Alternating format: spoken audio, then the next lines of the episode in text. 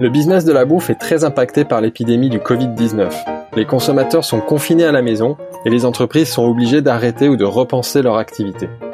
Ainsi, pour mieux comprendre cette réalité, nous nous sommes rapprochés des acteurs de la bouffe pour qu'ils partagent avec nous leur expérience de cette crise inédite. Confinement oblige, ces épisodes sont faits maison et enregistrés à distance.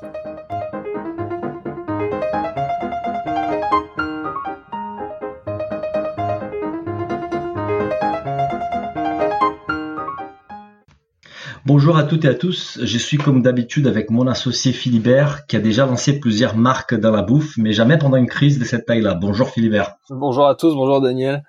Alors Philibert, notre invité aujourd'hui est une société qui, bah, c'est quelqu'un qui, a fondé une, société qui propose des repas pratiques sous la forme des bars, des boissons et des préparations, et qui vient justement de lancer une nouvelle identité de marque pendant cette crise. Et ça, et c'est n'importe pas quelle marque. En fait, c'est une marque qui a une très forte notoriété et qui ne laisse personne indifférente. Soit on les aime, soit on les déteste. Nous sommes aujourd'hui avec Anthony Bourbon, fondateur des FID. Bonjour Anthony. Bonjour Daniel. Alors dans cette édition spéciale, Anthony, on s'intéresse particulièrement à la réaction des entrepreneurs face à la crise sanitaire. Et dans ton cas, on va particulièrement s'intéresser au lancement de la nouvelle identité des feeds pendant les confinements. Mais avant d'y revenir, on va démarrer avec notre question rituelle euh, dans cette édition spéciale fait maison. Quand est-ce que tu as pris conscience de l'ampleur de la crise et quelles ont été tes premières réactions? Assez tôt, malheureusement, euh, dès que j'ai vu que ça se compliquait en Chine, euh, j'ai senti que ça allait être difficile et été assez étonné en fait de voir que l'Europe et les États-Unis euh, étaient assez euh, euh assez je m'en foutiste sur sur sur ce coup-là. Euh, il y a beaucoup de gens qui blaguaient, beaucoup de gens qui le prenaient par-dessus la jambe et on voyait en fait la déconnexion des élites par rapport au peuple qui qui allait être confronté au problème. et du coup, nous, on a réagi très rapidement avant même que le confinement soit acté. On savait que ça allait être compliqué. Heureusement, on est une start-up et donc on est agile, on est flexible. On a mis en place le télétravail très rapidement. Euh, on a mis en place un nouveau modèle, on va dire, de supply chain pour pouvoir continuer à livrer nos clients parce qu'on savait que nos retailers classiques, on va dire les points de vente offline, euh, allaient, allaient moins bien tourner. Donc on a très vite réagi et c'est ce qui nous a permis de bien encaisser, euh, bien encaisser la crise. Quand tu dis très vite, ça veut dire quoi? C'est une semaine avant le confinement ou c'est même plus que ça? Parce que... Non, même avant parce que quand euh, la Chine, au final, quand on reprend l'histoire, euh, depuis septembre-octobre, il se passait des, des, mouvements, il y avait des informations qui étaient pas confirmées, mais on sentait qu'il se passait quelque chose. Les milieux un peu informés commençaient à parler de potentielles crises. Euh, et du coup, bon, comme je fais un peu de bourse, un peu d'investissement à droite à gauche, j'essaie toujours de me, me tenir euh, renseigné. Euh, et, et, et quand ça s'est confirmé qu'il y a eu des morts, que les régions ont été fermées, là, FID savait qu'il y avait il y avait une nécessité en fait d'agir très rapidement. Et c'est ce qu'on a essayé de faire. on savait que ça allait être très dur parce qu'on avait un lancement de nouvelles marques justement, comme vous le disiez tout à l'heure, qui allait être fait. Mais on a décidé de rien modifier, de rien changer. Euh, parce qu'au final, le plus important dans ces situations, c'est d'avoir des valeurs qui sont posées et d'être en phase avec l'histoire qu'on raconte. Et c'est pour ça, en fait, que on y reviendra sûrement plus tard dans, dans l'interview, mais euh, dès le début du confinement, on a pu annoncer des mesures très fortes. On avait prévu 200 000 repas à donner. On avait déjà prévu la logistique pour pouvoir les livrer. Et il y a beaucoup de journalistes qui nous ont dit, mais comment vous avez fait pour agir aussi vite et aider les hôpitaux? Ben, C'est qu'en fait, ça découle de, valeurs de marque qui sont déjà ancrées. Et donc, du coup, l'action est légitime, elle est crédible. Euh, et toute l'équipe FID était préparée à, ce type d'initiative. C'est très intéressant de voir comment vous avez anticipé, parce qu'en fait, là, on est au 22e, au 23e épisode de cette édition spéciale, et, et systématiquement, tout le monde était pris par surprise. En fait, on a vu très peu d'entrepreneurs qui ont pu anticiper cette crise. Euh, et c'est très intéressant que vous aviez eu cette vision ou cette anticipation-là. J'ai une question avant qu'on parle donc des lancements de la nouvelle activité. Quel est l'impact concret Donc, euh, à partir du moment où les annonces ont été faites, fermeture des restaurants, c'est pas là où vous vendez vos produits, mais avec les confinements, quel est l'impact concret sur l'activité de feed? Tu as vu une réduction des ventes Comment ça s'est passé pour vous? Il y a eu plusieurs étapes. Euh, il y a eu d'abord un vent de folie euh, quand tout le monde a réalisé que le confinement allait avoir lieu. Il y en a beaucoup qui parlaient de manipulation, de complot. Euh, comme d'habitude, en fait, l'humain n'est pas préparé psychologiquement, intellectuellement à accepter le changement. C'est-à-dire qu'on est tous dans nos vies au quotidien, on est confortable, Et même si on nous dit qu'il va y avoir des bouleversements, on n'a pas envie d'y croire parce que on n'a pas envie de se remettre en question.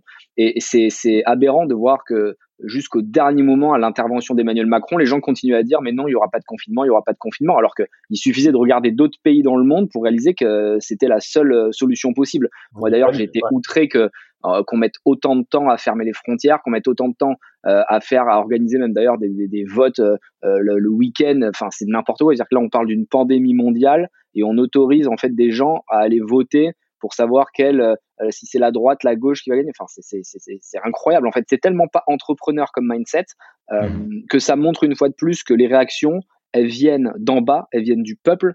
Euh, et, et, typiquement, quand on voit les, les, les, les, cagnottes qui ont été créées, les soutiens qu'il y a eu avec les soignants, par exemple, une cagnotte qu'on a lancée avec des amis entrepreneurs, protège ton soignant.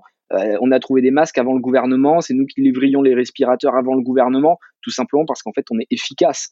Euh, et je pense vraiment que cette crise, ce qu'elle va, ce qu'elle va changer dans les consciences euh, sur le long terme, c'est de faire réaliser aux gens qu'en fait les bureaucrates et tous ces tous ces gens qui réfléchissent dans les hautes sphères, qui ont fait des études très philosophiques, très administratives, mais qui n'ont jamais eu d'opérationnel entre les mains, sont complètement déconnectés de ce qu'il faut faire en temps de crise. Mmh. Que la France n'arrive pas à trouver des masques, je trouve ça en fait trouve ça dramatique et ça montre à quel point on n'est pas préparé. Mais Anthony, juste sur les concrètement, donc sur l'activité de feed, quel, quel était l'impact aujourd'hui euh, Quatre semaines plus tard, vous, vous ressentez comment vous cette crise? Quel est l'impact sur ton activité? On a fait beaucoup de ventes au début, euh, avant le confinement, parce que les gens ont eu peur qu'il n'y ait plus de nourriture disponible. Donc il y a eu un vent de panique et beaucoup de monde a, a acheté sur feed.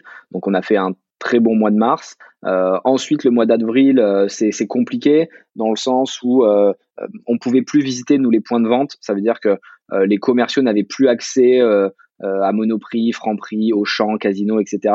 Donc du coup, c'est difficile de faire repasser des commandes. On n'est pas considéré comme étant de la food de première nécessité. C'est pas des pâtes, de l'eau, etc. Donc disons qu'ils pensent pas à nous en premier. Donc le offline, c'est compliqué c'est pas, on n'est pas à zéro, mais bon, euh, c'est pas, c'est pas fou. Maintenant, c'est compensé par le online. Les gens font quelques achats, mais c'est vrai que le produit feed en tant que tel euh, n'est pas idéal euh, en temps de crise dans le sens où les gens ont le temps de cuisiner, ils ont tellement rien à faire que ils sont tous en train de mettre leurs recettes sur Instagram.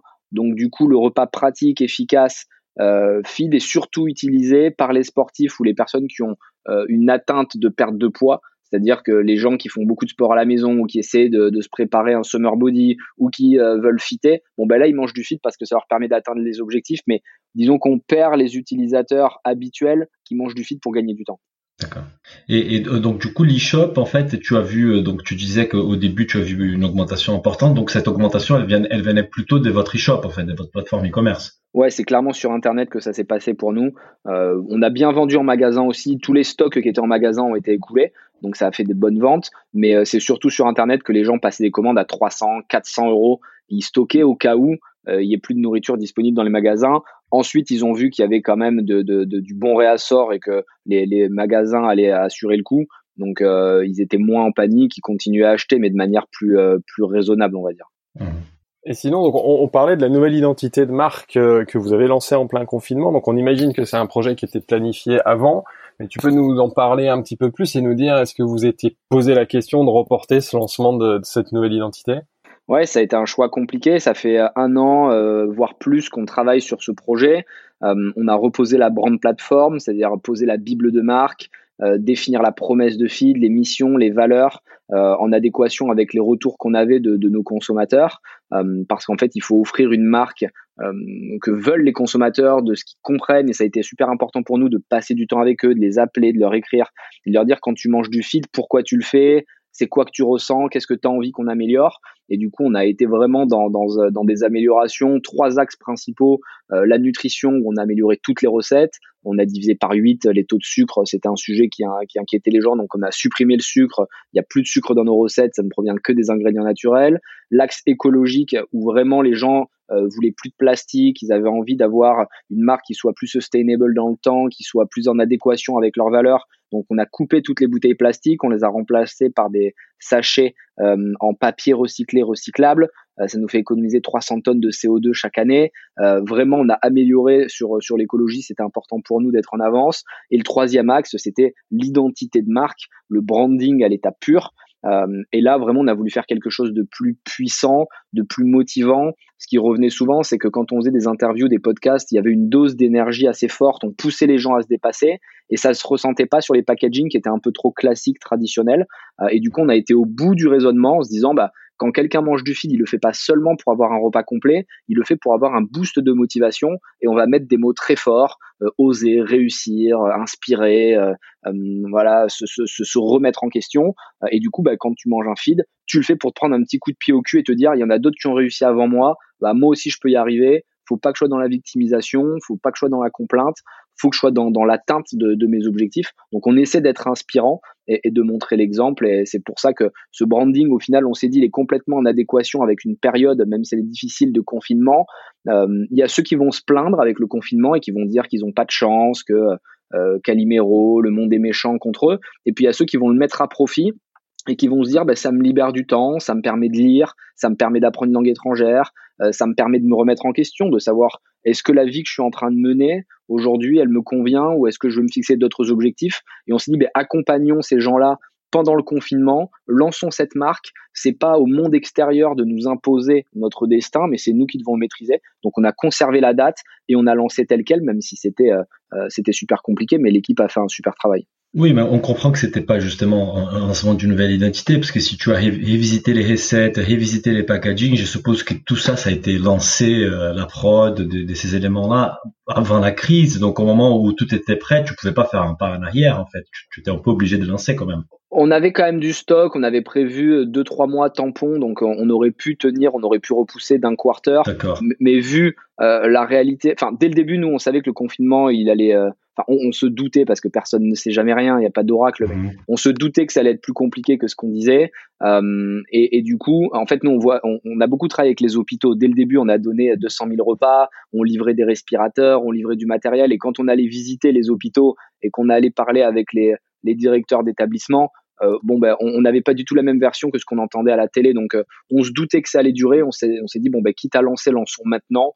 Euh, et au final, je pense que c'était la bonne chose à faire.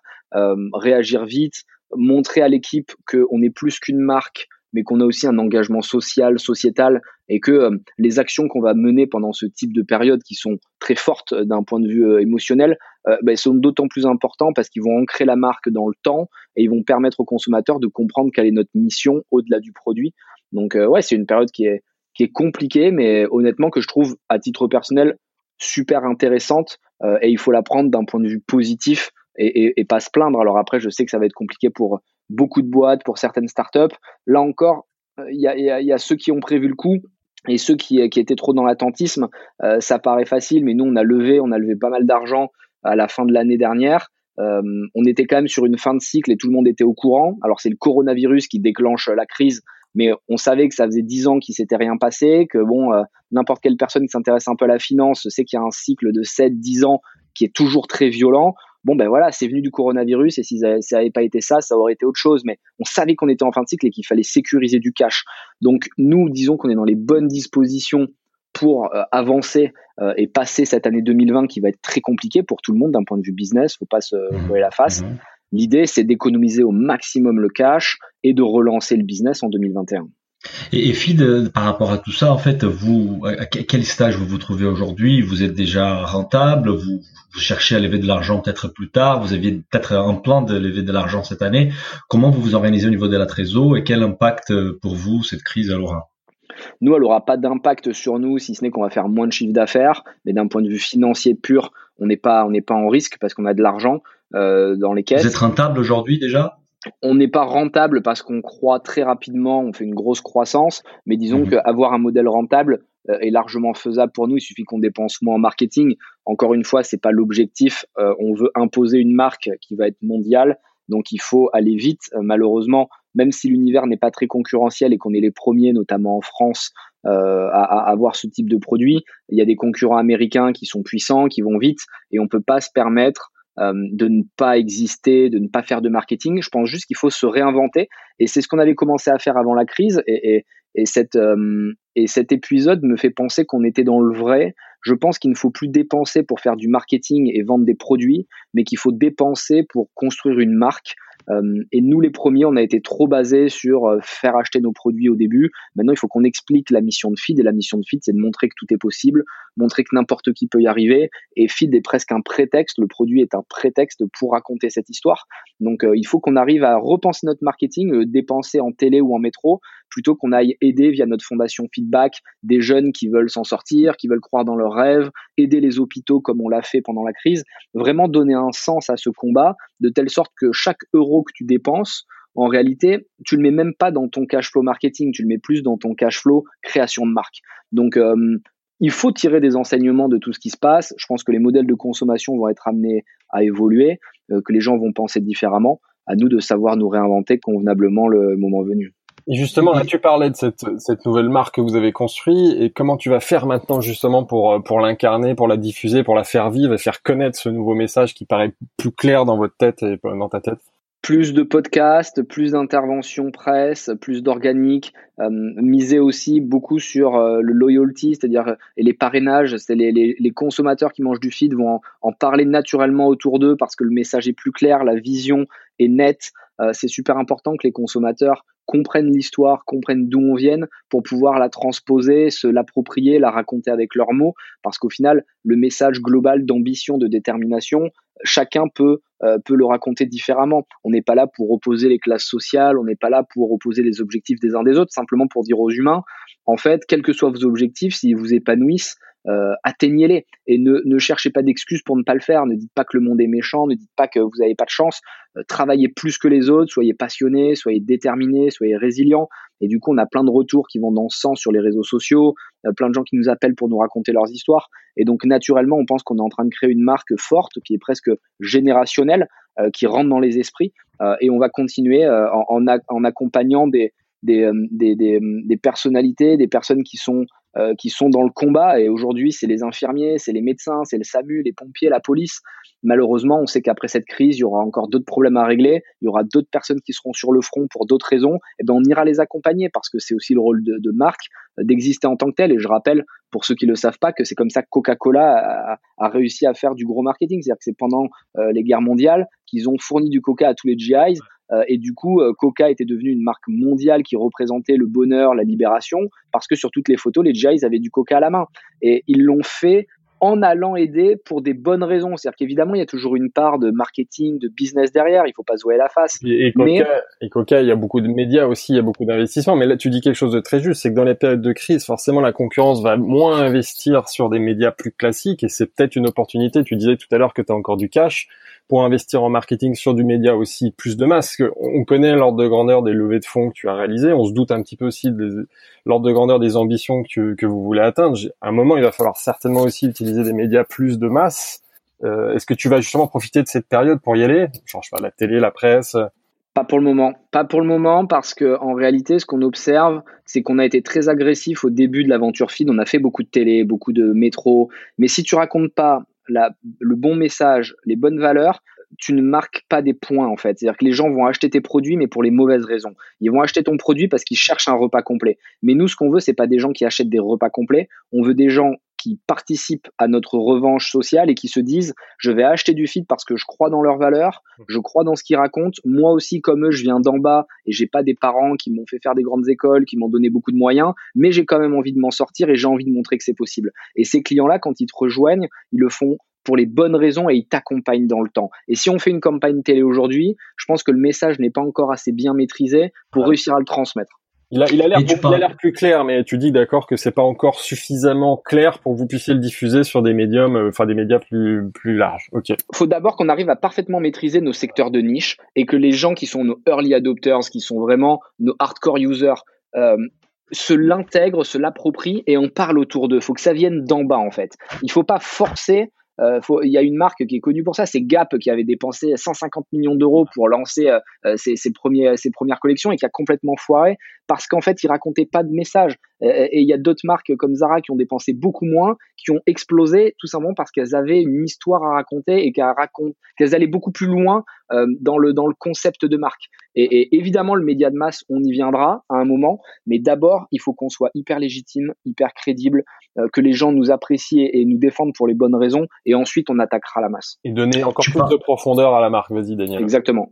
Euh, tu parlais en fait euh, il y a quelques instants de, de donc se concentrer sur une euh, des activités de, de, activation de marque organique et tu, tu as mentionné les podcasts et on, on sait que tu es quand même tu es un bon client podcast et tu as passé par par plusieurs podcasts je pense que tu aimes beaucoup ces formats est-ce que tu peux nous nous expliquer que, pourquoi tu aimes autant ces formats? Pourquoi tu penses que c'est un format adéquat pour feed et pour raconter de, de l'histoire des feeds? Pour plusieurs raisons. la première, c'est que les gens qui écoutent, c'est nos early adopters. C'est-à-dire que les gens qui écoutent les podcasts, la plupart du temps, c'est des podcasts sur l'entrepreneuriat, sur la réussite, sur des sujets très spécifiques. C'est des gens qui sont déjà intéressés et ouverts. Donc, on va taper nos segments de niche. C'est les gens qui sont le plus à même d'être convertis et de nous accompagner dans le temps. Euh, la deuxième raison, c'est que le podcast, j'y crois énormément euh, parce que je crois beaucoup à la voix et je pense que c'est l'avenir même du e-commerce. il y a de plus en plus de d'outils avec Alexa et compagnie aujourd'hui où tu les diriges par la voix, avec même ton téléphone se dirige par la voix, etc., etc.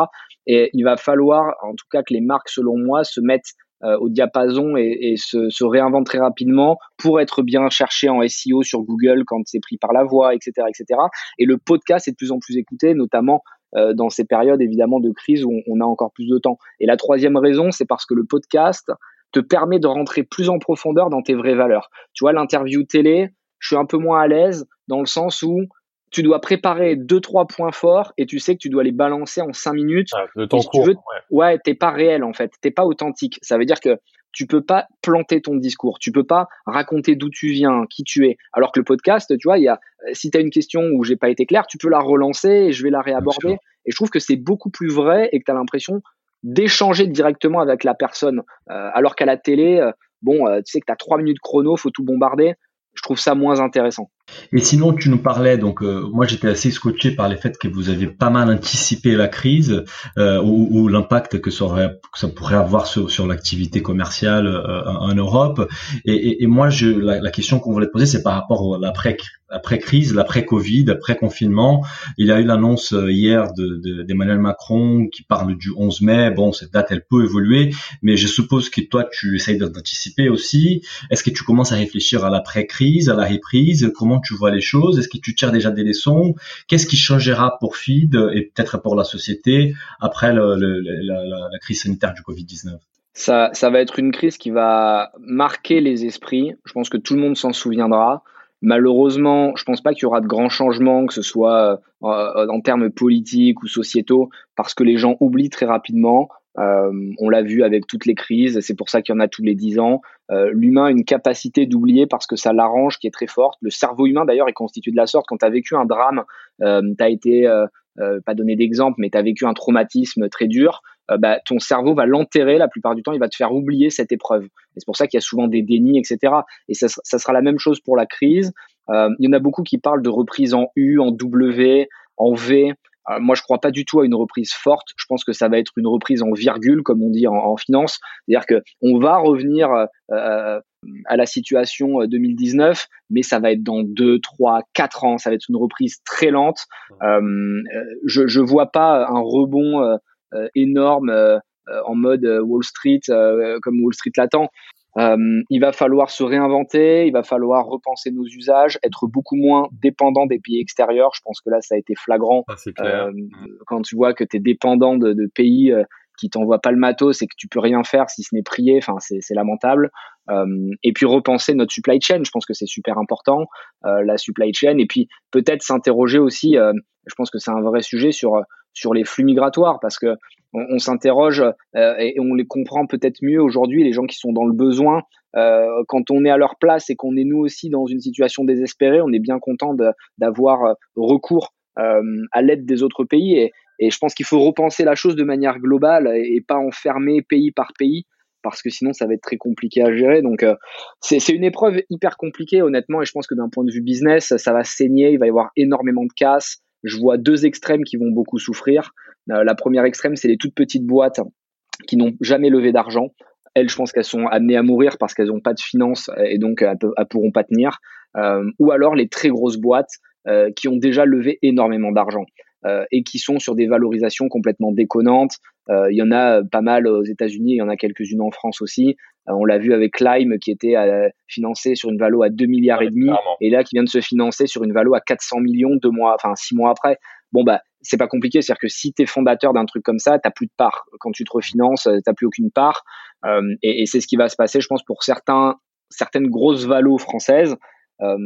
les startups qui vont le mieux s'en sortir, c'est celles qui seront, on va dire, entre les deux, euh, qui seront financés mais qui n'auront pas des valos déconnantes, euh, qui pourront encore faire des exits, des ventes à des valos au-dessus de ce qu'ils valent aujourd'hui.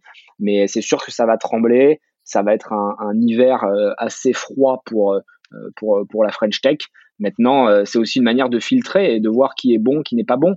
Il y a aussi une part de hasard, de chance, de malchance, mais c'est la vie du business. Donc peut-être que Fit s'en relèvera pas. Hein. Aujourd'hui, ça paraît facile pour nous parce que on avait un peu prévu le coup, on avait senti venu venir, mais peut-être que euh, le, le, les, modes de consommation vont évoluer et que plus personne va vouloir manger du feed. On sait pas du tout ce qui va se passer. Et à ce moment-là, il faudra en tirer des, conclusions et, et, ne pas avoir de haine envers le marché, ne pas avoir de haine envers les autres, mais se dire euh, c'est euh, un échec qui m'apprend beaucoup, qui me permet de me remettre en question. Euh, ma prochaine boîte, je la ferai peut-être différemment en tirant des leçons de tout ça. Donc, faut rester positif, même si c'est pas toujours toujours facile. Et tu restes réaliste, on l'entend. On approche de la fin du, du, podcast. On a une dernière question qui est beaucoup plus personnelle en général pour conclure. C'est qu'est-ce que tu fais pendant le confinement? Comment tu t'organises? Et est-ce que tu as des bons plans à partager avec nos auditeurs? Rien vraiment d'exceptionnel, mais moi je suis euh, vraiment super épanoui. Ça paraît très bizarre, mais je le fais en plus en mode très difficile, moi. C'est-à-dire que je me le fais seul dans mon appart. Volontairement, j'ai pas voulu aller dans des maisons avec des potes en mode piscine et tout parce que euh, je pense que c'est une opportunité de se reconcentrer sur sa vie. Euh, il faut utiliser ces deux mois ou trois mois de confinement et s'accepter, réussir à vivre avec soi-même et se poser les bonnes questions. Je pense que c'est une chance formidable d'avoir deux, trois mois avec toi, seul, euh, de t'interroger sur ton avenir, regarder ce que tu as fait dans ton passé, est-ce que tu es satisfait de l'homme ou de la femme que tu es devenu? Euh, Est-ce que ça t'épanouit de vivre de cette manière? Comment tu peux apprendre plus? Est-ce que tu transmets assez aux autres?